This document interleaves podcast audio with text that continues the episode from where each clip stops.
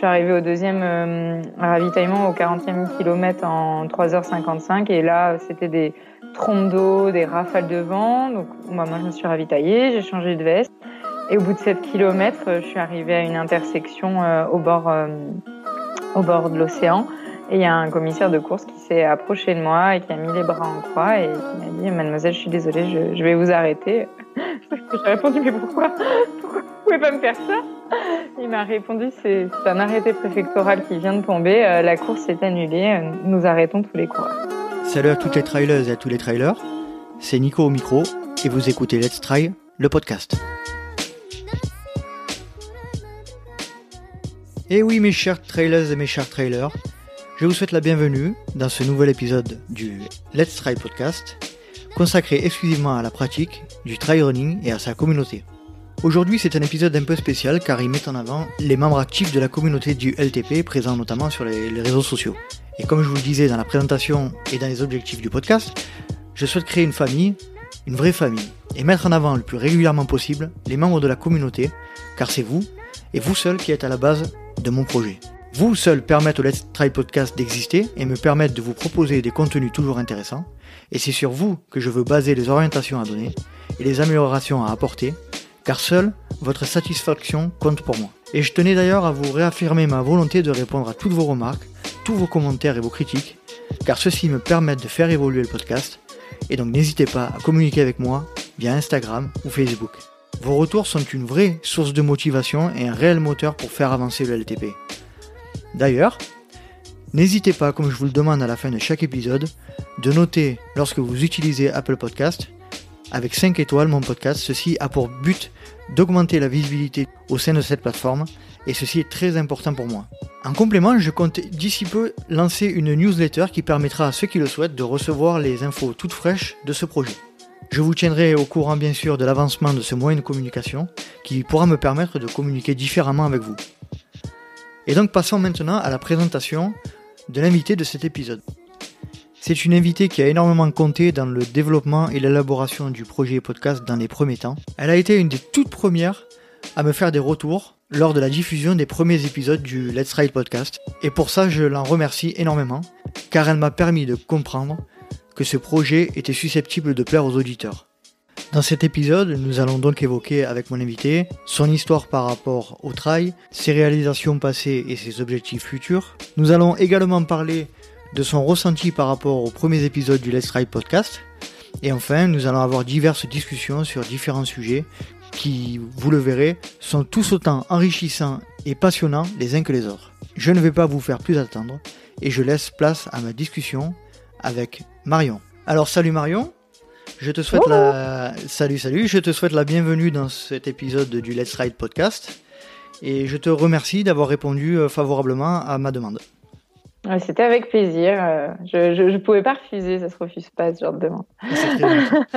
Alors pour commencer un petit peu Marion, est-ce que tu pourrais en quelques mots te présenter personnellement? Oui, alors euh, je m'appelle Marion, j'ai 29 ans, je suis juriste de formation puisque je termine un doctorat en droit et de métier. Et euh, voilà, je travaille euh, dans un établissement, euh, dans un établissement public. J'habite, j'habite dans le Limousin, région Nouvelle-Aquitaine. On n'a pas de montagne, on n'a pas de mer, mais on a des idées. Donc voilà. même, même à la campagne, le trail, ça se prépare pas mal. c'est clair. Est-ce que tu peux nous parler un petit peu de ta vie familiale, si c'est pas indiscret Mariée, euh, pas oui, euh, Alors non, pas mariée. Du coup, ça me laisse plein de temps euh, pour, pour m'entraîner, c'est l'avantage. Mhm. J'ai deux affreuses à temps plein à la maison. il ne s'agit pas de mes filles, mais d'un chat et d'un chien. D'accord. C'est une vie familiale comme une autre, hein, mais... Ah, ça occupe, hein, ça occupe. clair. donc, donc non, non, voilà, bien libre, bien libre pour l'instant. En tout cas, à la maison, il n'y a personne. Dans mon cas, c'est autre chose. D'accord. Est-ce que tu peux nous parler un petit peu de, ta profession actuelle? Euh, Oui, donc je suis juriste euh, ben, pour un établissement public euh, très connu dans, le monde du cheval. Je fais du suivi de la réglementation nationale, européenne. je gère tous les contentieux, donc j'interviens en appui de, de, différents, de différents bureaux. Et puis, puis voilà, de la, oui, de l'expertise, d'expertise juridique. J'aime bien aller au bout des choses dans, dans tous les domaines et, et c'est le cas en droit. Donc euh, c'est un, c'est un boulot passion où j'ai réussi de, à allier, pardon, euh, mon, ma passion pour le droit et, et, ma passion pour le cheval. Donc euh, voilà. justement, on va, on, va, justement en parler. J'ai vu euh, beaucoup sur tes sur tes posts que tu que tu étais passionné de cheval. Donc, est-ce que tu peux nous parler de cette passion? Ben depuis, quand, depuis, quand, elle a, elle, elle a commencé et puis ben, presque depuis toujours, hein, presque depuis toujours. Je suis cavalière depuis euh, 25 ans maintenant. Euh, voilà, j'ai voulu faire euh, du poney euh, à 4 ans et, et ça m'a jamais lâché depuis. Donc, donc voilà, j'ai ma jument, je sors en compétition de dressage. là encore, hein, c'est comme pour le trail, ça implique du temps, de l'investissement personnel, financier, mais voilà, euh, je, je, vis les choses à fond, donc que ce soit pour l'équitation ou pour la course à pied, je voilà, j'aime pas faire les choses à moitié. Donc euh, l'équitation, c'est une passion qui m'a qui m'a jamais lâché, qui intervient bien en, en complément euh, d'autres sports peut-être un peu un peu plus intensifs. Et tu pratiques la compétition dans l'équitation ou pas du tout? Ouais, Oui, oui, oui. Ouais, Je sors en compétition en compétition de dressage. puis j'ai voilà quelques objectifs sympas vers le le plus haut niveau amateur, on va dire. Je n'en suis pas au niveau, euh, au niveau de pouvoir engager euh, ce qu'on appelle, euh, nous, un indice professionnel, mais mhm. j'espère pouvoir engager les plus hauts, indices amateurs avec ma petite jument de, de 7 ans et demi maintenant qui, qui travaille bien. et alors, une question que je me pose à chaque fois, on va, on va, on va pas trop s'étendre sur le sujet parce que c'est pas le sujet principal du podcast, mais tu as ta propre jument que, avec laquelle tu, que tu, tu évolues tout le temps, quoi. Toujours la même, toujours la même jument. Exactement. Alors euh, certains cavaliers euh, sont, surtout les cavaliers professionnels, ont plusieurs montures, mais en, en l'occurrence, nous cavaliers amateurs, souvent on en a, on en a qu'une seule. Donc euh, moi, j'allie vraiment bah, la passion du cheval, c'est-à-dire avoir ma jument, m'en occuper, et puis de l'équitation, la travailler, puis l'amener, j'espère, un jour à son à son meilleur niveau, et qu'elle aussi, elle m'amène à, à, mon meilleur niveau de cavalière.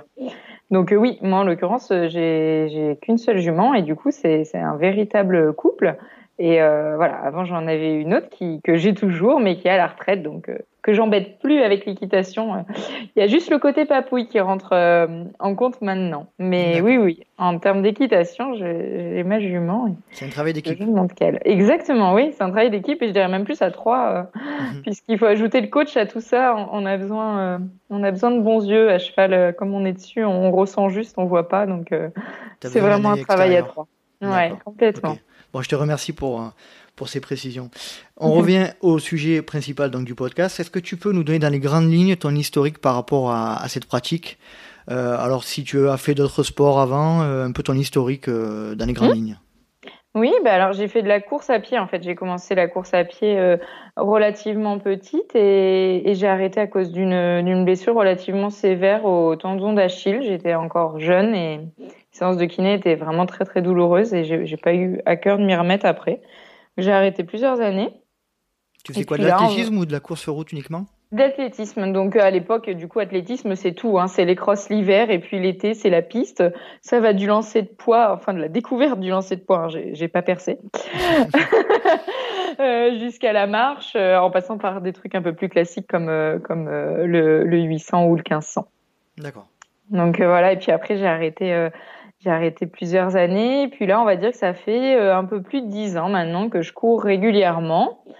Et mm, en footing, pas forcément avec des dossards. Euh, j'ai commencé un petit peu par la course sur route, j'avais 19 ans. Euh, j'ai fait un peu de 10 km pour m'amuser, enfin voilà. Et puis par contre, le trail, c'est une découverte un peu plus récente puisque j'ai pris mon premier dossard en 2015. Voilà, à la suite à la suite d'une petite visite aux gendarmes et aux voleurs de temps. C'est une course connue par chez nous. Mhm. Inconnu dans toute la France d'ailleurs, je pense. Et puis je me suis dit, bah l'année prochaine, je serai là. Alors ça partait mal parce que j'avais jamais fait, euh... j'avais jamais fait. J'avais rarement fait plus de 12-13 km en courant. Et, mhm. euh, et je m'étais dit, bon bah voilà, allez, je fais 32 en compétition l'année prochaine. Et, euh, et je m'y suis tenue. Et voilà, c'est parti de là. Et depuis, ça m'a pas vraiment lâché. Ça s'est vraiment renforcé il y a deux ans. Vraiment, très régulièrement depuis deux ans. D'accord. Il y a deux, il y a, il y a, deux ans, qu'est-ce qui s'est passé particulièrement qui t'a, qui t'a fait accès, augmenter ta, ta pratique de, du trail? Il y a eu quelque chose de particulier?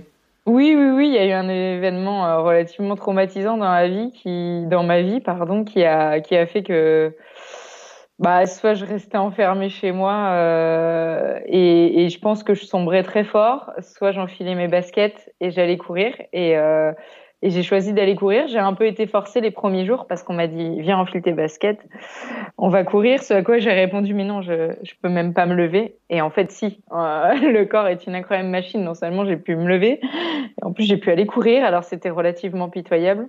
Euh, euh, au niveau euh, lenteur. Et, et, vraiment je dis ça en toute honnêteté parce qu'on battait des records de lenteur à 6 6 et demi euh, à l'heure sur le plat simplement parce que j'étais épuisée. Mmh. mais pour autant je courais. Et, et, voilà. Il y a deux ans je suis repartie de là donc d'un peu loin.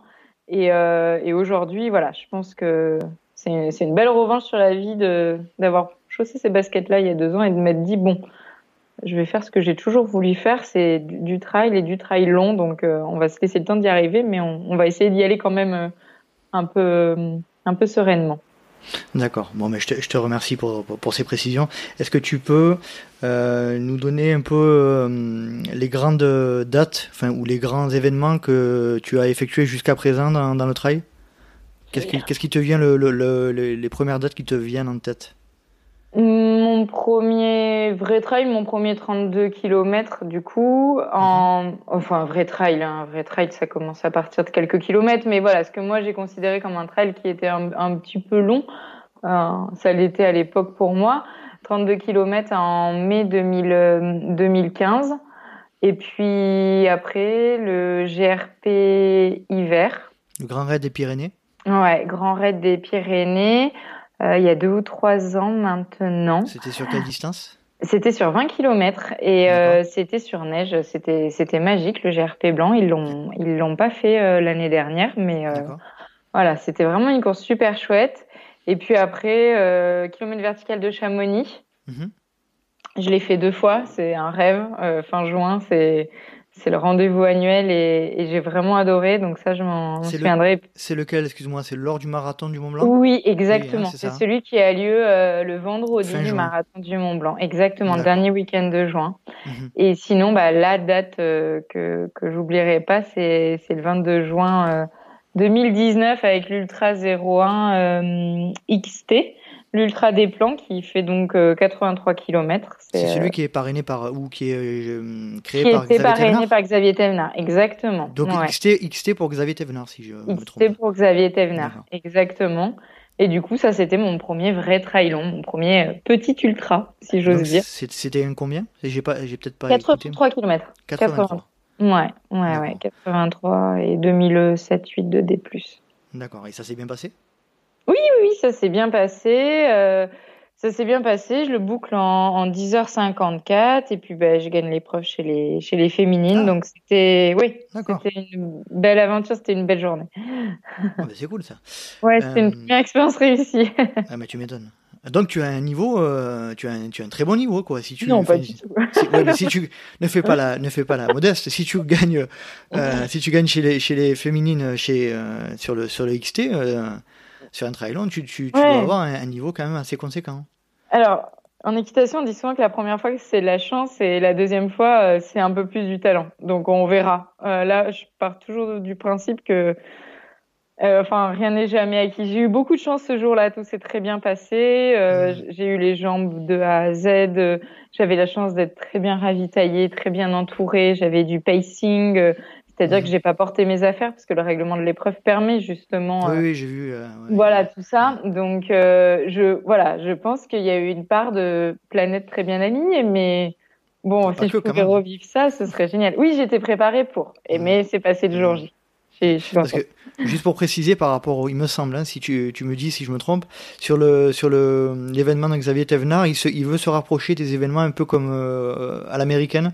Exactement. Euh, c'est-à-dire euh, beaucoup de, enfin la, la, possibilité d'avoir des pacers, donc des accompagnateurs sur des parties. Il laisse beaucoup de liberté aux coureurs. Au terme de matériel obligatoire, de mhm. pacing et d'assistance. C'est un petit peu l'idée euh, voilà des États-Unis de dire bah c'est c'est un peu la liberté de courir et de toute façon, c'était son discours. De toute façon, un ultra n'est pas équitable. Donc, c'est pas en, en, en, essayant de créer une certaine équité par un règlement qu'on va régler les, les problèmes d'équité. Donc, autant, euh, voilà, autant laisser euh, à chacun euh, la, liberté de, de, courir comme il l'entend, avec ou sans matériel obligatoire, avec ou sans pacer, avec ou sans assistance. Et toi, tu as comment tu as perçu, comment tu as ressenti cette, cette épreuve? C'était différent des autres? Tu ça s'est bien passé? Comment tu peux Oui, bah, c'était mon premier trail long, donc j'étais vraiment dans l'inconnu. J'ai pris le départ euh, du 83 en n'ayant jamais couru plus de 30 km, enfin 32 km du coup euh, en trail, donc c'était le gros inconnu. Je me suis blessée pendant ma prépa. J'ai eu six semaines d'interruption à cause d'une grosse blessure euh, à la cuisse. Euh, et c'est pendant ces six semaines que je devais courir euh, l'objectif, euh, le, le mi-objectif, afin d'être prête pour le trail long. Euh, du coup, j'étais vraiment dans l'inconnu et j'avais peur, voilà, de me dire bah, comment on passe de 32 à 83. Mhm. Euh, c'était c'était l'incertitude le jour J. Et en fait, en fait, ça s'est vraiment très bien passé. Je, je pense que mon, mon corps était prêt à encaisser l'effort et j'ai pas, enfin comment dire, j'ai pas ralenti. J'ai été constante dans l'allure, dans l'effort. Euh, je, dans ma tête, je courais pas 83 km, je courais de ravitaillement en ravitaillement. Parce mhm. qu'à chaque fois, c'était des objectifs qui étaient à 10, 15 km. Euh, et je, je pensais euh, purement technique, en fait. Mange, bois. Euh, voilà, c'est des choses que je me répétais euh, tous les 10 minutes, tous les quarts d'heure. J'ai traversé des moments d'euphorie, d'autres moments où j'avais envie de m'arrêter. Je savais pas trop pourquoi, parce que j'allais bien objectivement. J'ai pas eu de bobo à part une ampoule au septième kilomètre, mais on a changé les chaussures et ça allait mieux après. Donc j'ai pas eu de bobo, j'ai rien eu. Quand je dis que ça s'est passé comme dans un livre, c'était le cas parce que Enfin, vraiment, je pense que j'ai eu de la chance, même la météo. Enfin, je, suis mm. quelqu'un qui supporte pas la chaleur. S'il avait fait 10, 10 degrés de plus, euh, ça n'aurait pas été pareil. Mm. Voilà. Mais là, ça s'est juste bien passé et hum, j'ai pas subi l'effort. Euh, pendant, pendant la course. Et puis, ben, mine de rien, on joue, quand on joue pour être devant, ça, ça porte. Donc, le mhm. fait que j'étais annoncée deuxième euh, féminine euh, m'avait vraiment, en quelque sorte, donné des ailes parce que je croyais au podium. Et ensuite, quand j'ai quand j'ai doublé euh, Nathalie Sanchez qui était qui était première, bah là voilà, je savais qu'il me restait 10 km et que je voulais rien regretter, donc j'ai mhm. essayé d'appuyer. Et puis, quand on est concentré sur autre chose, on on a pas mal en quelque sorte. D'accord. Euh, est-ce que tu peux nous parler de la péripétie que tu as eue? Ben, Je crois que c'est récemment, il y a deux jours, hein, sur le, Red Light euh, Vendée Trail. Euh, est-ce que tu peux nous en parler? Oui, oui, oui. Je vais essayer d'en parler sans pleurer. Non, je... ça va. Non, je plaisante. le Red Light Vendée Trail, c'était un trail qui faisait donc 95 km, plutôt roulant. Excuse-moi, c'était ton deuxième gros objectif? Voilà, c'était mon deuxième gros objectif de l'année. Après l'Ultra 01, j'ai fait le kilomètre vertical de Chamonix pour, euh, pour m'amuser. En juillet, bah, je me suis un petit peu reposée. Puis en août, je me suis dit, bon, allez, on se refixe un objectif. Et je me suis fixé le Red Light Vendée Trail. Donc le 9 août, je savais que trois mois après, euh, j'allais courir, euh, j'allais courir le, Red Light Vendée Trail. Donc c'était l'objectif, 95 km 1400 de dénivelé positif. Donc c'était un beau challenge pour moi parce que je me suis dit, bon, bah, maintenant, il faut s'entraîner à courir parce que clairement, le dénivelé n'est pas assez important pour, euh, pour se permettre de beaucoup marcher, entre guillemets, même si on marche toujours sur un ultra. Donc voilà, comment, comment tu vas gérer euh, 10, 11, 12 heures de course euh, à courir. Donc euh, voilà, j'ai essayé de préparer au mieux. Et puis bah, le jour de, du Red Light Vendée Trail, il faisait très mauvais. On le savait, ça faisait plusieurs jours que la météo l'annonçait. Et euh, j'ai passé le premier ravitaillement, il pleuvait pas encore, donc au début ça allait encore. Et puis euh, au fur et à mesure, ça s'est complètement intensifié. Je suis arrivée au deuxième euh, ravitaillement au 40e kilomètre en 3h55 et là c'était des trompes d'eau, des rafales de vent. Donc, moi, moi, je me suis ravitaillée, j'ai changé de veste. Puis, sortie du ravitaillement, j'étais plutôt euphorique. Donc, euh, c'était vraiment une très, très belle partie dans, dans la forêt de Saint-Jean-de-Mont. C'était absolument superbe. Et au bout de 7 km, euh, je suis arrivée à une intersection euh, au bord, au bord de l'océan. Et il y a un commissaire de course qui s'est approché de moi et qui a mis les bras en croix et qui m'a dit Mademoiselle, je suis désolée, je, je vais vous arrêter. Oh J'ai répondu Mais pourquoi, pourquoi pouvez pas me faire ça Il m'a répondu c'est un arrêté préfectoral qui vient de tomber. Euh, la course est annulée. Euh, nous arrêtons tous les coureurs. Donc, on a été une petite, on a été une bonne quinzaine à être arrêtés entre la sortie du ravitaillement, donc le 41e kilomètre, et le 57e kilomètre.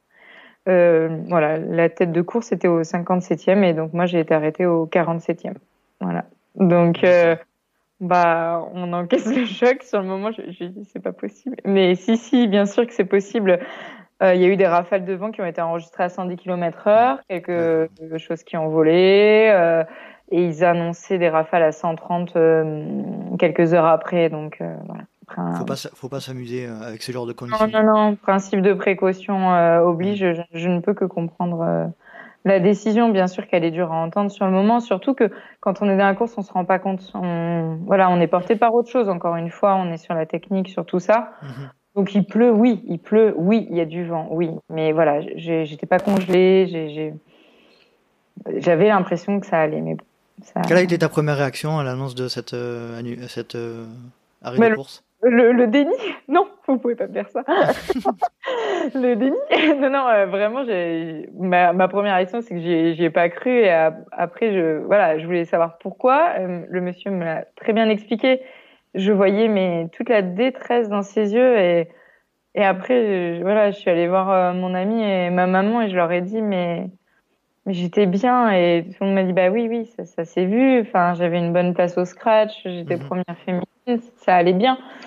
Mais, euh, mais voilà, c'était comme ça. Enfin, je me suis bien sûr euh, pas énervée. J'ai voilà, rien fait. J'étais juste euh, infiniment triste. Et, mhm. et à peine montée dans la voiture, je, je me demandais ce que j'allais bien pouvoir faire pour rebondir et quelle course j'allais trouver. Quoi. Il était hors de question là-dessus.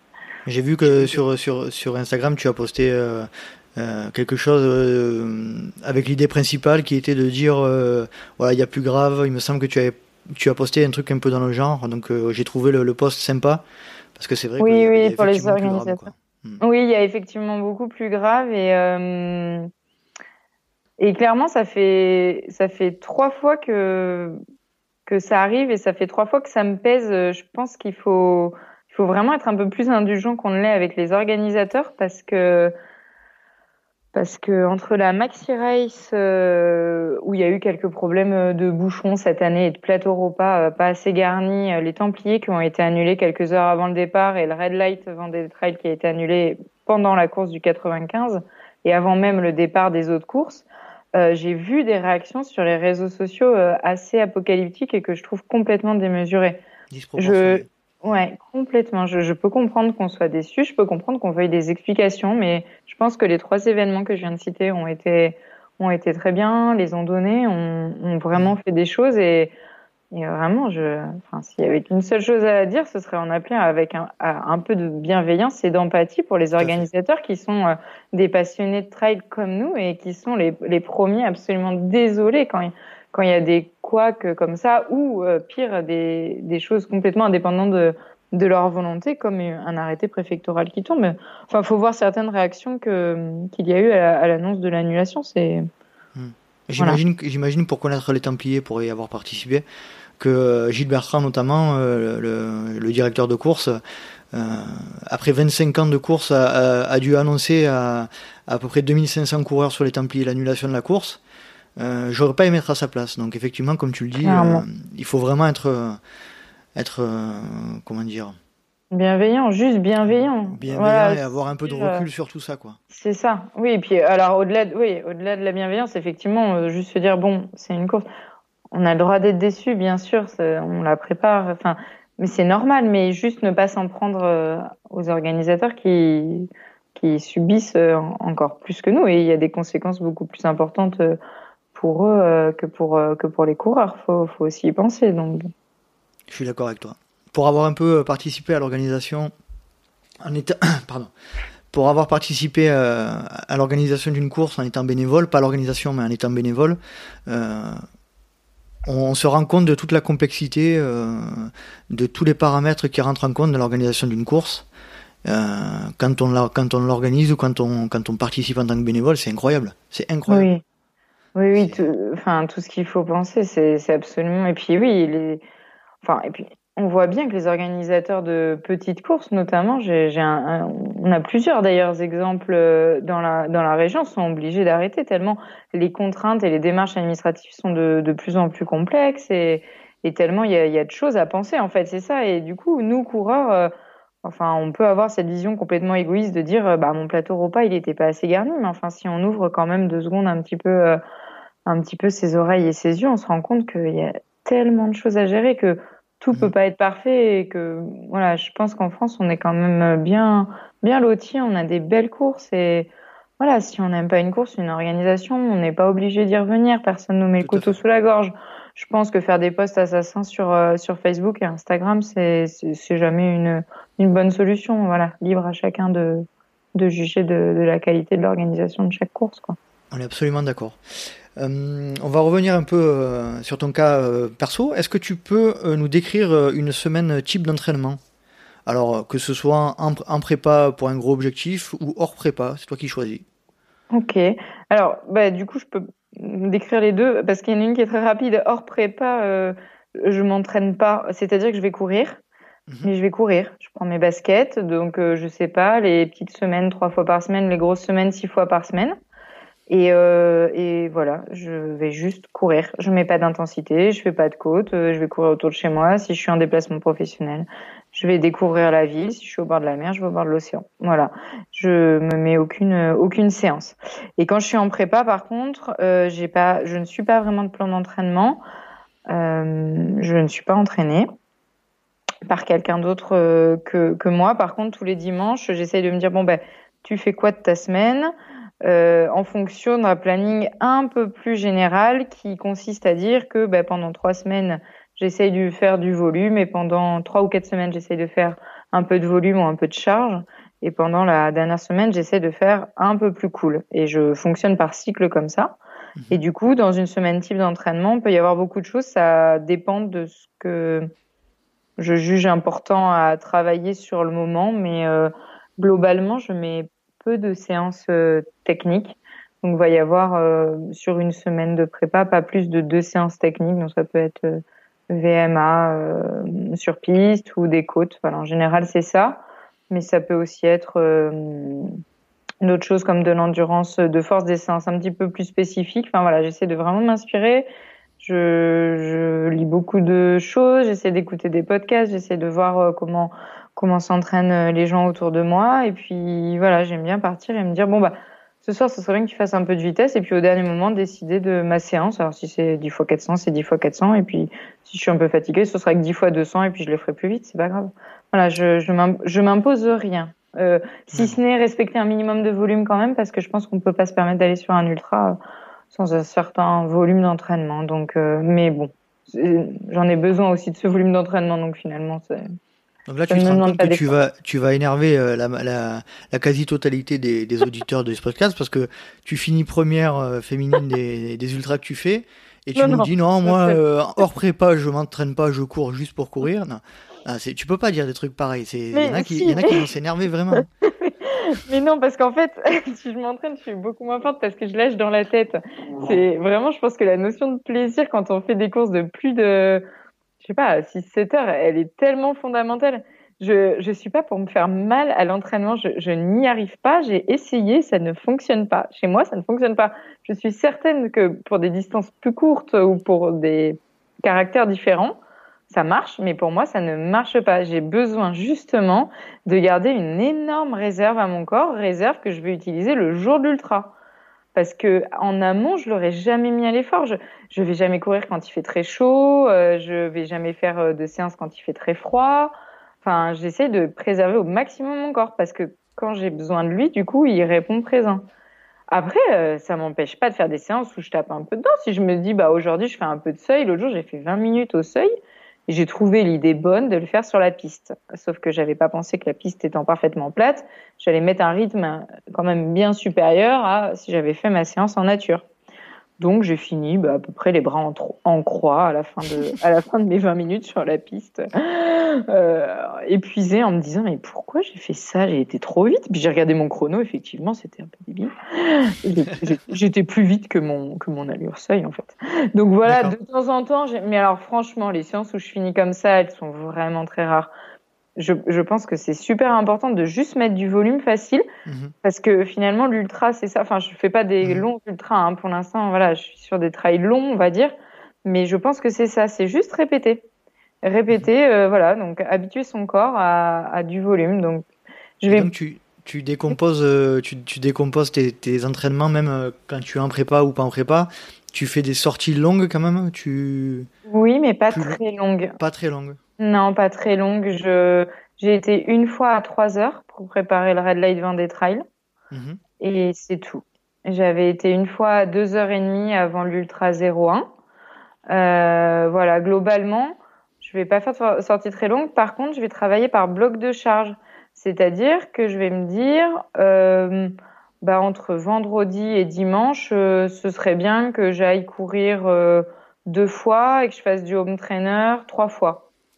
Et du coup, je fais que deux heures de sortie longue, entre guillemets, que deux heures, hein, mais je fais deux heures de sortie longue. Par contre, arrivé des deux heures, je vais sur mon trainer une heure. Et puis le soir, je me remets sur mon entraîneur et puis je fais une séance de force pendant 1h30. D'accord. Donc euh, voilà, pour moi c'est du volume facile parce que du coup je suis toujours un petit peu en train de travailler sur la fatigue. Euh, voilà. Après je pense qu'il y aurait mille choses à améliorer sur euh, sur mon entraînement. Euh, enfin même pas mille, il y, en a dix mille je pense à améliorer. Et je pense que je fais encore beaucoup d'erreurs, mais voilà en tout cas je J'apprends, c'est l'expérience. J'essaie de gérer le pic de forme, j'essaie de voir quand, quand j'ai trop chargé ou quand au contraire, bah, j'en ai peut-être pas assez fait. Enfin voilà. Tu fais de manière empirique, c'est-à-dire que tu, tu, tu constates, euh, tu constates les effets qu'ont les entraînements sur, sur, sur tes performances qui, qui suivent et, tu, et en fonction de ça, tu fais des conclusions et tu, tu avances comme ça. quoi. Exactement, exactement. À première, vue, à première vue, ça marche bien. quoi. Oui, pour l'instant, ça marche bien. Euh, je dis pas que ça marchera tout le temps, mais c'est ce qui marche le mieux. J'ai moi, j'ai avant été entraînée, j'ai préparé des distances plus courtes et voilà, clairement, ça marchait moins bien que ce que je fais aujourd'hui. Euh, enfin, c'est super important pour moi d'avoir tout le temps envie de courir. Si j'ai pas envie de faire une séance, euh, je la fais pas. Voilà. J'ai l'impression que tu fonctionnes beaucoup à, à, beaucoup à la tête. C'est-à-dire, euh, ta, ta, force, c'est le, le mental, dans un premier temps, j'ai l'impression. Et tu t'écoutes beaucoup en termes psychologiques, quoi. Oui, oui, c'est un peu ça. C'est que je refuse de, je refuse de me faire mal. Je me refuse, enfin, de me faire vraiment mal. C'est-à-dire que, bien sûr, quand on fait une séance de côte, on a, on a un petit peu mal, on force, enfin, voilà, c'est évident. Mais, à chaque fois, je me dis, tu pourrais arrêter maintenant. Ah oui, mais j'arrête pas, je continue. Mhm. Voilà. C'est un peu l'idée. Euh, je suis toujours libre de me dire, oh, je pourrais arrêter, que ce serait pas grave. Oui, bon, ben voilà. Puis je me dis toujours aussi, ah, je pourrais en remettre une derrière. Mhm. C'est important pour moi parce que je, je, sais que si je vais au bout, après, je j'ai plus l'envie. J'ai plus envie de rechausser mes baskets. Ça m'est arrivé plusieurs fois. Je, je, pense que je cours euh, depuis assez longtemps pour savoir que j'ai vraiment besoin de me sentir totalement libre. Et c'est pas pour autant que je m'entraîne pas. C'est pas pour autant que je mets pas de séance de qualité. Mais c'est vrai que j'en mets peu parce que globalement, je je veux pas trop forcer. Je veux faire du facile, mais le facile additionné, euh, finalement, ça devient du un peu plus difficile. Et je pense que mhm. c'est ça qui m'entraîne bien pour, euh, pour des courses de, oui, de 8-10 heures, 10-12 euh, heures. Mm. D'accord. Et on, dit souvent, alors je ne sais plus quelle, quelle est, quelle est l'expression consacrée, mais on dit une, une, une course, ça se gagne en, en, montée, un trail, ça se gagne en montée, mais ça se perd en descente. Toi, tu, fais beau, tu fais beaucoup de, de, de travail spécifique en descente ou pas du tout? Alors euh, voilà, voilà, voilà, on touche euh, du doigt le problème. si tu veux changer de sujet, on peut. Oui, ouais, on va.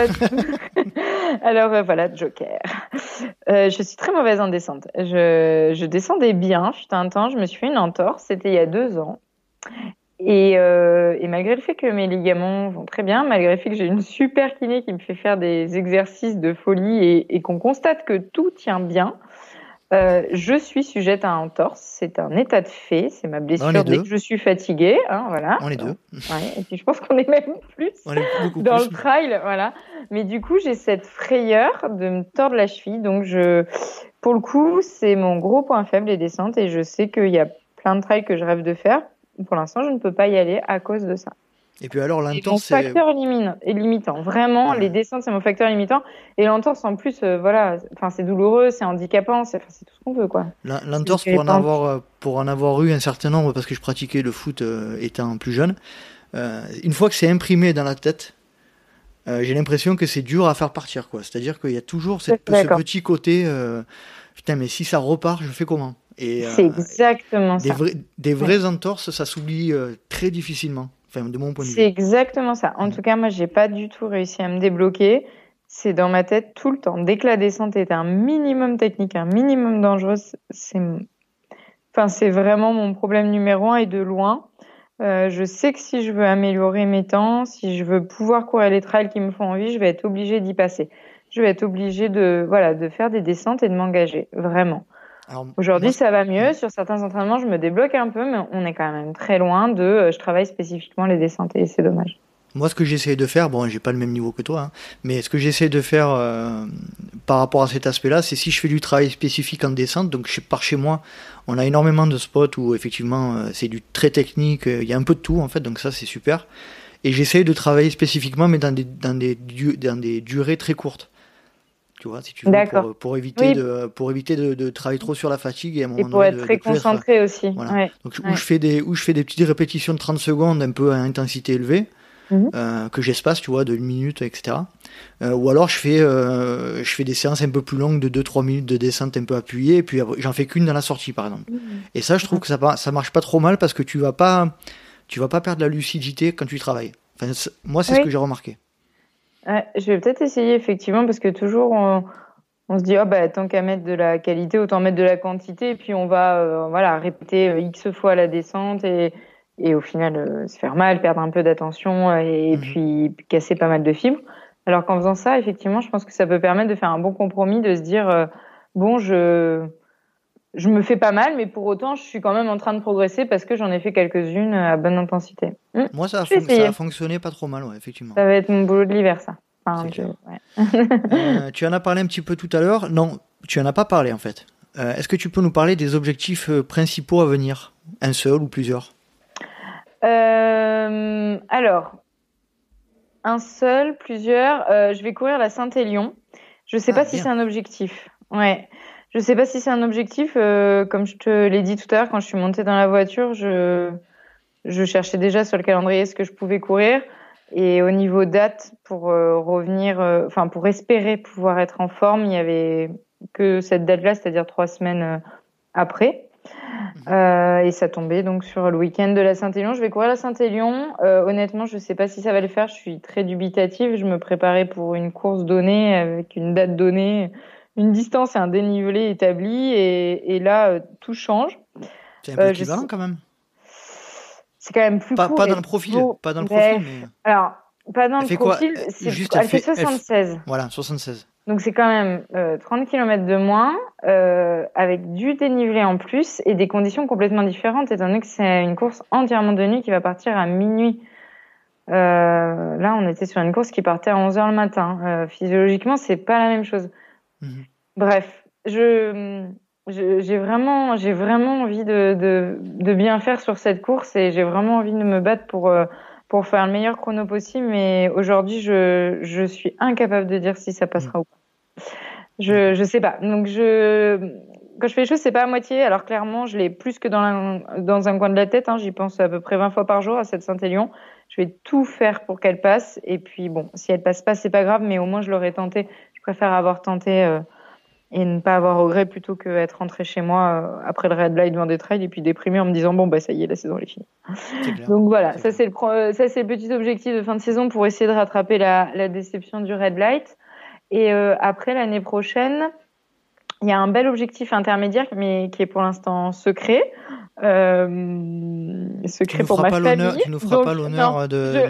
non, ah, il n'y aura pas d'exclusivité euh, parce, que, parce que sinon on va anéantir la surprise.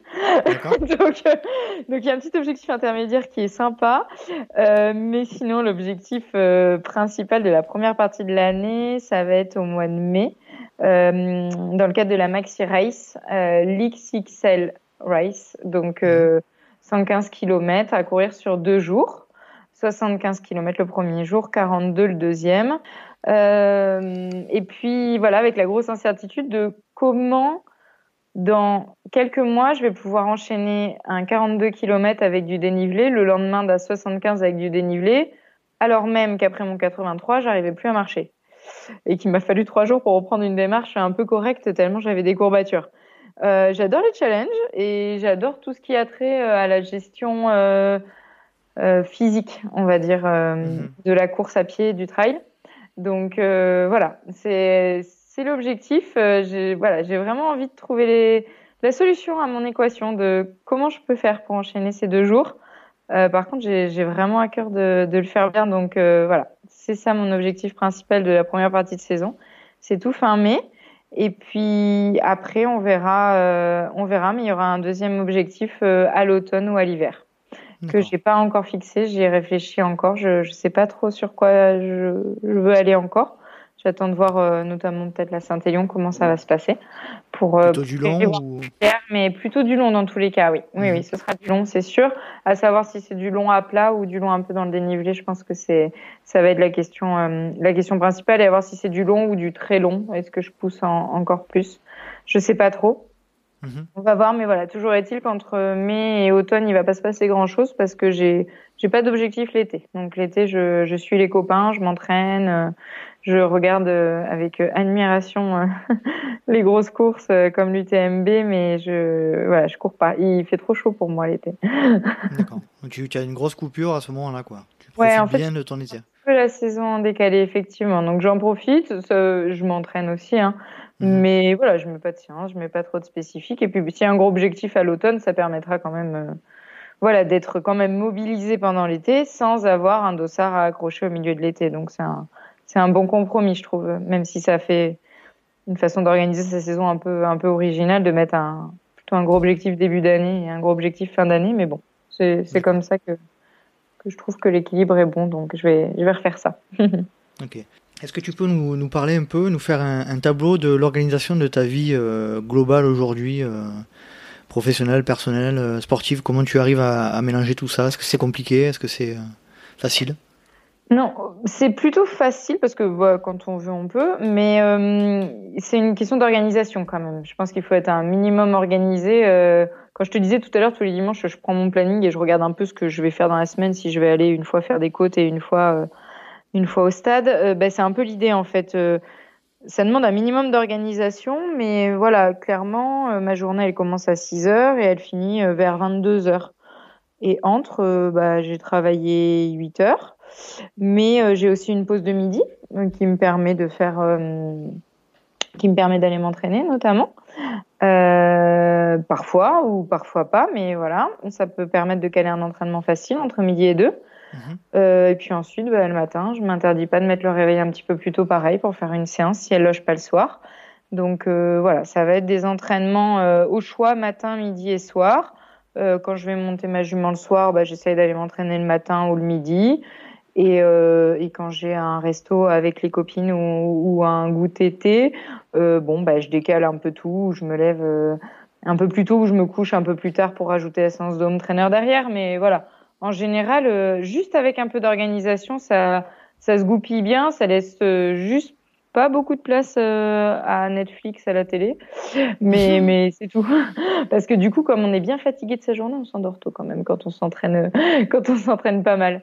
Donc, euh, donc non, non, voilà, ça me laisse quand même, euh, quand même le temps de, de tout faire et, et j'ai, j'ai quand même la chance d'avoir, d'avoir pas mal de jours de congé à mon travail, donc bah, les journées off, euh, j'en profite pour m'entraîner. Donc tu arrives, à mélanger, tu arrives à mélanger tout ça et tu te sens pas euh, débordé ou tu arrives, à, tu arrives, tu es arrivé à trouver un équilibre. Quoi. Oui, en tout cas, je suis arrivé à trouver un équilibre. Je pense qu'il me faudrait pas une troisième activité, hein, très sincèrement. Euh, le trail et l'équitation euh, plus mon boulot, c'est bien. Te pas, tu te mettrais pas au bowling ou, au snooker demain Non, non je, je vais manquer de temps. Mais il y a plein de trucs que j'aimerais faire. Hein. J'adorerais aller à la salle d'escalade plus souvent. Dédicace à mes copains qui me disent toujours pourquoi tu viens pas? Je leur réponds parce que j'ai pas le temps. Je voudrais bien aller nager aussi. Enfin, il y a des trucs, euh, voilà, qui lochent pas. Hein. Voilà, mais voilà, voir mes amis monter à cheval euh, courir et m'entraîner un peu sur le home trainer devant la télé, ça, va, ça se fait bien quand même. Les journées sont longues, donc ça se fait. Faut, faut juste pas avoir peur de se lever un peu tôt parfois. on va en venir un petit peu à, au podcast, à, moi en particulier. Hein. Je, je, suis euh, un peu égoïste euh, dans cette partie-là. Alors comme tu sais, euh, sur ce podcast, ma priorité, moi, c'est de faire évoluer le, podcast en fonction des retours que j'ai et d'être vraiment à l'écoute de, des auditeurs qui me font des, retours. J'aurais voulu te poser quelques petites questions par rapport à ça. Est-ce que tu peux me dire comment tu as connu le podcast? Oui, alors je l'ai connu par Instagram tout simplement. On a une belle euh, communauté, je trouve, de course à pied et de trail qui ah partagent plein de trucs trop chouettes. Donc à chaque fois, c'est comme ça que je découvre les choses. Et en l'occurrence, euh, oui, euh, je sais plus, mais voilà, quelqu'un à qui je suis abonnée avait partagé euh, ton podcast. Et je me suis dit, oh, bah, pourquoi pas? Donc je l'avais enregistré et je m'étais dit, bah, prochaine sortie, je l'écouterai.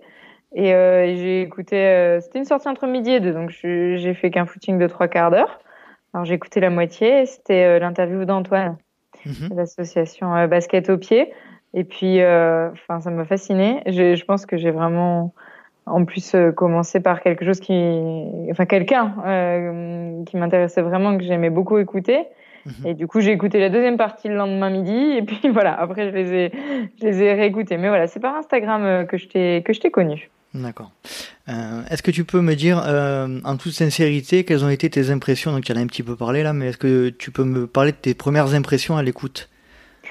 Euh, Le fait que c'était bien fait parce que c'était complet, dans le sens où tu faisais pas forcément un focus sur quelque chose, mais tu étais bah, très à l'écoute de la personne et les sujets abordés étaient voilà complètement bah, divers et variés, mais au bon sens du terme, au sens complet. Donc, euh, dans le même podcast, il y a des choses très très légères et des choses beaucoup moins. Je pense au podcast euh, où tu as interrogé Antoine notamment, mais mais les autres, c'est un peu ça. Il y a y a tout. C'est la façon dont, dont tu as eu, je pense, de t'adapter à la personne à la personne que tu avais en face et de prendre le rythme qu'il mettait. Enfin voilà, la, la bienveillance dont tu as fait preuve dans tes podcasts, c'est ce que j'ai le plus apprécié. Et vraiment. Oui, cette diversité, de voir que tous les sujets étaient plus ou moins euh, abordés sans forcément être euh, être expertisés jusqu'au bout, mais voilà, euh, on, voilà, on, parle de tout, on parle mhm. d'entraînement, on parle de coaching, on parle de vie privée, on, voilà. Donc je précise que je ne je pose pas ces questions pour me pour recevoir des, des compliments de ce type à chaque fois. Hein. Non mais sincèrement c'est un tout. tu me feras le chèque après, t'inquiète pas. Voilà. tu me feras le chèque après, je le dirai à personne. Hein, combien mais moi c'est moi c'est que c'est le liquide, moi. C'est que, que le liquide. non, mais euh, en, toute sincérité, moi, c'est vraiment pas le but. Euh, c'est pas de, de, de faire euh, dire aux, invités des compliments, etc. Non, c'est vraiment le, but premier, c'est d'avoir les, ressentis des gens et, que vraiment, en, toute sincérité, on me fasse des retours. Donc là, j'apprécie d'autant plus ce que tu dis parce que ça me touche énormément. Est-ce que tu peux parler éventuellement de quelque chose que tu n'as pas aimé ou que tu as détesté dans ce podcast? Non, ah, non. détester, j'aurais jamais accepté euh, ta proposition si ça avait été le cas. Euh, pas aimé non plus. Euh, je dis ça pour l'instant parce que j'ai pas entendu ma voix quoi. Après il est clair que du coup ah, je vais, tu je vais pas, aimer ma voix voilà. Ah, sûr, hein. Donc mais à part ça, non non à part ça il y a y a rien que j'ai pas aimé. bah il y a des sujets qui touchent plus que d'autres forcément. Donc il y a des podcasts qu'on va peut-être plus réécouter que d'autres mais j'ai mhm. trouvé tout intéressant et des gens que j'aurais pas forcément, euh, enfin, auxquels je me serais pas forcément intéressée, on va dire. En tout cas, j'aurais pas forcément cherché d'infos. Euh, tu me les as fait découvrir par ton podcast et, et c'est chouette. Et puis sinon, tu nous as fait redécouvrir euh, des figures sympas comme Hugo Ferrari. Chapeau. Ça a pas dû être facile l'interview avec Hugo pour l'avoir eu. Euh, pour l'avoir eu euh, avec moi euh, dans le cadre du Red Light Winter Trail. Cette fois, décidément, je suis tous les événements Red Light. Il était, il était, euh, il était, il était speaker? Non, il était coureur, donc il était infernal. Bah oui, parce qu'il y avait 15 cm de poudreuse, donc il râlait. ah, il, est top, Hugo. On s'est régalé. Ça a été un super, un super moment. Oui, oui. Bon, Mais ça permet de découvrir autrement que dans ces podcasts. Et voilà, c'est cool. ce que j'ai bien aimé aussi. Ouais. Dernière petite question par rapport au podcast. Euh, est-ce que tu peux me dire ce que tu attendrais ou ce que tu aurais envie d'entendre et que tu n'as pas encore entendu? Euh... je sais pas ce qui manque dans les podcasts de course à pied en, en manière, enfin de manière générale, parce qu'il y a quand même beaucoup de choses qui sont abordées. Je pense qu'il faut pas plus rentrer dans la technique, mais oui, peut-être aller chercher des gens qu'on n'aurait pas, euh... on n'aurait pas pris le temps de leur parler forcément, et Mhm. pourtant ils ont, ils ont, ils ont une connaissance de la pratique du trail qui est peut-être euh, plus importante que les coureurs. Je pense, euh, mais, par exemple, à des organisateurs de courses mais pas seulement. Enfin, je veux dire, au- autour de, autour du trail, il y a quand même une grosse communauté qui s'étend au-delà de euh, des gens qui courent. Euh, donc voilà, ou quelques extraterrestres de la discipline. Euh, Lucas Papi, par exemple, on, Mhm. On le voit souvent. Ouais, rêve. il est génial en plus. Il est d'une gentillesse extraordinaire. J'étais avec lui je- au je- ravitaillement. Je rêve de la- de l'avoir de l'avoir euh, dans, dans le LTP quoi. Ouais, je pense que tu vas lui demander et qu'il va être obligé de, il va être obligé de te dire oui, Lucas, Allez, maintenant. je-. Allez, je vais me lancer, je vais me lancer. Ouais, hésite pas. Non, c'est quelqu'un d'extraordinaire. Donc voilà, peut-être juste des gens qui font pas trop de bruit, mais qui sont là tout le temps là et depuis des années. Voilà, ces gens-là, des, des- un peu des extraterriens de la course à pied, euh, mais mais Mhm. pas forcément célèbres. Et puis euh, et puis des personnes, euh, ouais, annexes, un peu, euh, je sais pas, euh, voilà, les les gens des teams, euh, des teams d'élite aussi, par exemple, euh, des organisateurs de courses, tout ça. Je pense que ça, ça manque un petit peu. Enfin voilà, si on devait euh, relever les panels qu'il y a dans les podcasts de course à pied, c'est peut-être juste ça qui. Alors, pour, pour accéder à ta, à ta requête euh, sans, sans même euh, avoir forcé, euh, j'ai déjà enregistré un épisode avec un organisateur de course qui va être euh, diffusé là dans les, dans les prochaines semaines, qui est l'organisateur du Trail de la Seine-Victoire à, à Aix-en-Provence. Donc euh, un épisode Ah, qui sera diffusé prochainement. Et euh, je suis euh, en contact avec euh, deux, tra deux, deux trailers de très très haut niveau actuellement là que je vais peut-être avoir l'honneur d'interroger à la fin du mois. Donc Ah ouais, super. En plus, c'est chouette. J'essaye au maximum de, voilà, de, comme je le disais dans l'épisode d'Hugo, de, de respecter la parité. C'est pas évident, non, mais, euh, mais je, je, veux, je veux faire en sorte que ça soit respecté. Quoi. Mm. Euh, revenons un peu au sujet euh, qui fâche entre guillemets. Est-ce que tu peux me parler euh, comment tu perçois le regard négatif des non-initiés sur notre pratique de l'ultra trail Euh, alors, de manière totalement détachée. Alors, pour le coup, ça ne m'atteint pas. Il y, a- il y a beaucoup de choses. hein. Je, je suis Tu l'as déjà, très tu l'as déjà sensible. vécu? Tu l'as déjà vécu Oui, bah euh, bien sûr. Enfin, Comme bien nous tous, sûr. Mais tous, bien sûr, tous. À partir du moment où on chausse nos baskets plus de deux fois par semaine, euh, On, est, on un- est des drogués. on est des drogués, on n'est pas bien, et puis on s'abîme les genoux. Euh, C'est ça. Non, je le prends avec un maximum de détachement euh, parce que je, je pense qu'ils ils peuvent juste pas comprendre et que c'est pas fait avec de la malveillance. Euh, c'est même parfois fait, je pense, avec toute la bienveillance du monde en se disant mais tu te fais vraiment mal hein, en faisant ça. Pourquoi tu fais ça alors que tu pourrais juste être sur ton canapé en regardant Netflix? Et euh, et voilà, bah, souvent je souris, je fais oui, bah, oui, c'est sûr. oui, je, je sais pas pourquoi je fais ça. Je vais encore courir parce que comme j'ai pas la réponse à ma question, euh, je, je Je vais courir pas encore un peu pour y réfléchir. Voilà, exactement. Mm. Que je voudrais pas m'arrêter en si bon chemin avant d'avoir la réponse. Je sais pas ce qui me fait courir autant, mais euh, oui, c'est vrai que non, non, non. euh, je, je pense qu'il faut. Enfin, ils sont tellement déconnectés de ça. Ils ont pas les, enfin, les sensations qu'on ressent quand on prépare une course, quand on s'entraîne. On sait hein, qu'on est en quelque sorte euh, drogué aux endorphines dans le sens où voilà, ça sécrète des hormones de bonheur, mais comme manger du chocolat ou, ou regarder un bon film. euh, Mhm. Enfin voilà, on, on juste on, on fait ce qu'on aime et du coup ça conduit parfois à le faire à, à une intensité qui paraît déraisonnable alors même qu'elle l'est pas et qu'on est très très loin euh, d'intensité de sportifs euh, de haut niveau ou de ou de gens qui ont vraiment un, un, problème avec euh, avec le sport euh, au sens large quoi. Je, pense vraiment que la majorité des personnes euh, qui sont dans les pelotons vont vont juste très bien et ont juste envie un jour de se, se lancer un défi un peu fou qui consiste à dire euh, tiens si je courais pendant euh, 12 heures, 24 heures ou 72 heures quoi. Je pense que la majorité des gens qu'on croise et qui, et qui constituent cette communauté sont euh, loin d'être de, toutes dérangées. Et moi, je, je croise énormément de gens du coup avec le podcast et j'ai l'impression d'avoir plutôt affaire à des gens qui sont bien câblés quoi. Ouais, moi aussi. Par rapport clairement. à ce que tu dis. Clairement, euh, clairement. Je pense que d'ailleurs il y a y a qu'à le voir dans comment dire, dans l'esprit qui qui règne, je trouve qu'il y a quand même beaucoup de bienveillance entre les coureurs quand on se croise, un petit signe, un petit sourire dans les pelotons. Alors je sais pas, hein, peut-être que c'est parce que je suis une fille, mais enfin tous les gens sont gentils. Enfin vraiment, il y a beaucoup de gentillesse. C'est un monde à part. Bah oui, je trouve. Et du coup, je me dis, bah, enfin, ça peut pas être un sport de con, quoi, finalement, euh, vu qu'il y a mhm. des gens gentils. Alors, il y a des cons comme partout, bien sûr, mais euh, non, je pense qu'effectivement, il faut pas être dérangé. Il faut peut-être avoir vécu des choses qui font qu'à un moment donné, on a quelque chose à se prouver et qu'on se dit que oui, il est plus opportun d'aller courir deux heures de nuit avec sa frontale que de mettre un bon film à la télé. Mhm. J'entends. Hein. Je pense qu'à un moment, il il y a, voilà, il y a quelque chose en nous qui fait qu'on a envie de se dépasser, qu'on a envie de. Mais voilà, on le fait avant tout parce qu'on aime ça et pas parce que quelqu'un nous y oblige. Donc euh, voilà, les gens qui me disent ça et que je vois malheureux quotidiennement dans leur travail, je me dis bah oui, mais toi tu vas bien travailler tous les matins.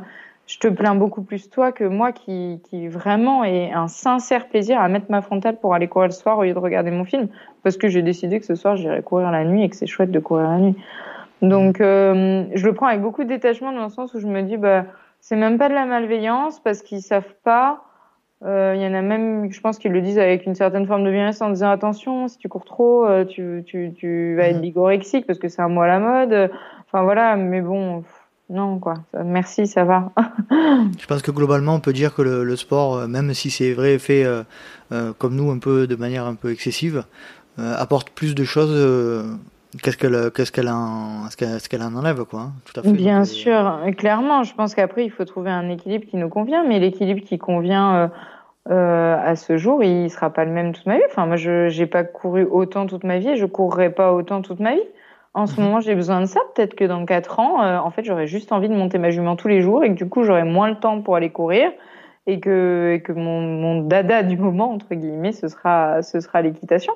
Euh, et que l'équitation. Et puis mmh. et puis peut-être qu'au contraire j'arrêterai euh, enfin je monterai moins à cheval euh, pour euh, pour plus aller courir encore plus qu'aujourd'hui. Je sais pas de quoi ma vie demain sera fait mais voilà peut-être qu'un jour je raccrocherai les baskets. Je sais pas. Je suis absolument sereine avec ça. Il y a certaines personnes qui disent bah moi mon rêve c'est de courir jusqu'à 70 80 ans mais moi, je suis franchement admirative hein, des records que je vois, des gens qui continuent à courir euh, sur, sur des distances énormes ou sur des temps énormes, à, à, à 60, 70 ou, même 80 ans. Hein, franchement, on en voit. Mhm. Mais c'est pas quelque chose que dont je rêve. Peut-être que c'est ce que je ferai, mais je le sais pas. Aujourd'hui, je je me projette pas dans le sens où ma vie elle est équilibrée aujourd'hui comme je l'entends. Si demain mhm. l'équilibre change, c'est parce que je l'aurais choisi et et voilà, voilà, je pense que je courrai toujours parce que j'aime ça, mais je mmh. pense qu'au fil de ma vie, ce sera les intensités continueront à être différentes. Ça pourra changer. Ouais, ça pourra changer. C'est pas parce qu'aujourd'hui je cours euh, à peu près 250 bah, km par mois en période de prépa que mmh. je courrai toute ma vie 250 km par mois. Loin de là, peut-être qu'un jour euh, je ferai 100 et puis ce sera déjà super et puis je serai déjà contente de le faire. Donc euh... j'ai un peu la même vision des choses que toi. Je, je, je c'est ma passion. Je donc euh, euh, c'est forcément ma passion pour réaliser ce podcast, hein, mais euh, je prends je prends la pratique de manière un peu détachée. Hein.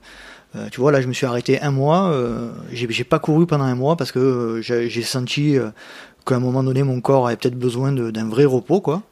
et puis, ça m'a pas perturbé outre mesure. Et je pense que cette vision des choses est bénéfique pour pour notre pratique, je pense. Oui, je pense qu'il faut se dire que rien n'est figé et que les choses peuvent changer. Alors c'est sûr, hein, la blessure imposée, elle peut faire très très très mal quand, enfin, l'arrêt forcé, pardon, euh, par la blessure notamment, ça, ça, ça peut faire très mal à la tête parce qu'on a envie d'aller courir et qu'on peut plus.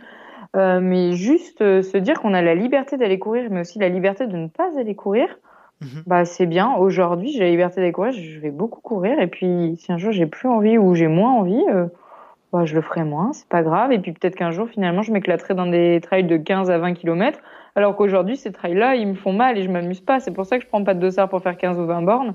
Mhm. Je sais que c'est dur pour moi, ça va trop vite. Euh, voilà, je, m'éclate sur deux longues distances dans l'année. Bon, bah voilà, je, c'est ma pratique aujourd'hui. Ce sera peut-être pas la même dans 5 ou 10 ans. Je pense qu'il faut prendre euh, les choses comme elles viennent et puis c'est bien de vivre intensément. Euh, enfin, on a de la chance de choisir sa vie quand même. Donc, bah, continuons à le faire. Donc, quand on me dit, bah oui, mais quand tu auras des enfants, une famille, euh, bah, bah, je ferai autrement. Enfin, parce que j'aurai d'autres priorités. Aujourd'hui, ma priorité, c'est de me faire plaisir euh, par mes sports, donc c'est ce que je fais. Voilà, c'est Très un bien, peu ça. très très bien. On est absolument d'accord là aussi. Mm. Euh, pour terminer les questions un peu euh, existentielles, est-ce que tu as un sujet que tu souhaiterais évoquer qui te tient à cœur? Alors, le sujet, en fait, on l'a déjà évoqué. Euh, J'en avais pas particulièrement. Euh, je pourrais faire ma féministe en disant la place des femmes dans le trail, mais non, franchement, je trouve qu'on est bien représentés. On a des représentantes magnifiques et puis il y a quand même une belle place qui est, qui est faite aux femmes. Non, non, non. C'était euh, le sujet qui me tenait à cœur, c'était celui-là sur la, sur la, c'était celui sur la bienveillance euh, envers les organisateurs que j'ai abordé tout à l'heure.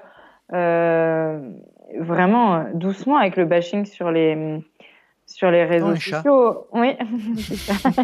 Je passe allègrement devant la caméra. Euh, doucement sur les bashing euh, réseaux sociaux, quoi. Enfin, il y a, il y a des gens qui lisent ces lignes et à qui ça peut faire très mal. Euh, Il y a des courses qui s'en remettent pas et qui l'année d'après disent bon bah on n'organise plus. Voilà, je pense qu'il faut juste un peu voilà rester à sa place, prendre du recul. Quand on est allé dans une course et qu'il y avait des bouchons et qu'on n'était pas content, et ben à la limite on revient pas l'année prochaine si on n'a pas entendu ce qu'a nous dire l'organisateur.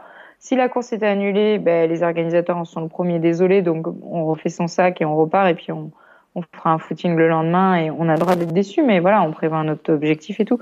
Enfin voilà, le sujet qui me tenait à cœur, c'était juste euh, celui-là de se dire, euh, c'est c'est bien d'être nombriliste. Hein, je pense qu'on l'est un peu dans notre pratique, clairement, Dans notre pays aussi, surtout dans notre pays aussi. Mais voilà, c'est que dans notre pays, on est aussi quand même super méga râleur et et euh, ouais, de, bah, de manière générale, doucement sur le jugement, quoi.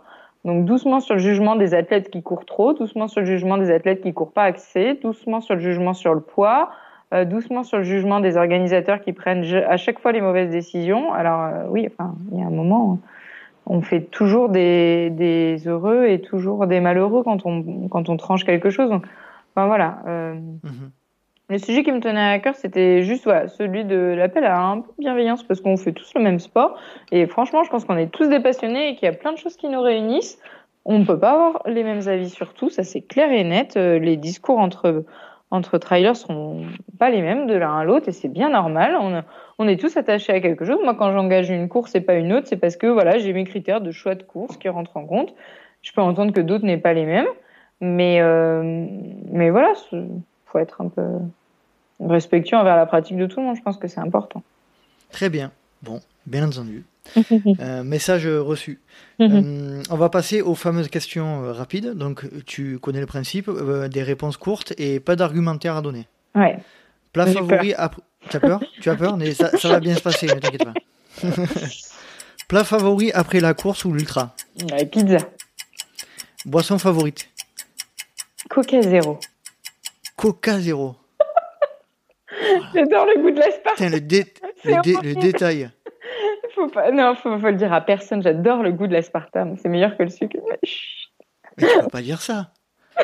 Mais le coca, c'est- le coca, c'est la vie.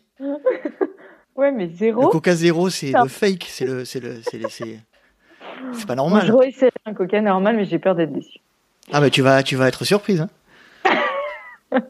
Ah si, si, si, tu es fan de Coca Zéro et que tu te remets au Coca, ça va être compliqué. Hein. Alors, on ne touche pas le Coca. Le Coca, c'est bon. Je réessaye. Euh, gel, bar ou les deux? Euh, les deux. Fait maison ou industriel? Fait maison. Euh, Courir en France ou à l'étranger si tu as eu la chance de courir à l'étranger? Euh, les deux. Courir seul ou accompagné? Les deux? Euh, Grosse crise de crampes ou gros problème de digestion en course? Une grosse crise de crampes. À choisir, hein, si tu devais choisir entre les deux. Ouais, ouais, grosse crise de crampes. parce Grosse que crise de je- crampes. Je connais. D'accord. Racine ou verglas? Racine. Courir de nuit ou courir de jour? Deux jours. L'hiver ou l'été? L'hiver. Matin ou soir? Ah, matin. Bon, très bien. Tu as, tu as réussi avec brio euh, ce. ce- Ouais, enfin, je suis mal barrée pour la. Saint-Élion, du coup, tu remarqueras. hein. C'est vrai. T'es sûr que tu veux vraiment la faire? Oui, je veux, c'est horrible. J'avais dit jamais. De toute façon, je me souviens avoir dit, mais avoir prononcé ces mots en disant, de toute façon, de ma vie, jamais je ne courrai à la Saint-Élion. C'est vrai? J'ai dit ça il y a deux Aïe ans. aïe aïe. Aïe aïe aïe. Aïe, aïe, aïe. Crédibilité moyen 1000, quoi. Mm. Non, mais faut jamais dire jamais, hein, c'est vraiment, ça, ça se confirme. ça se confirme.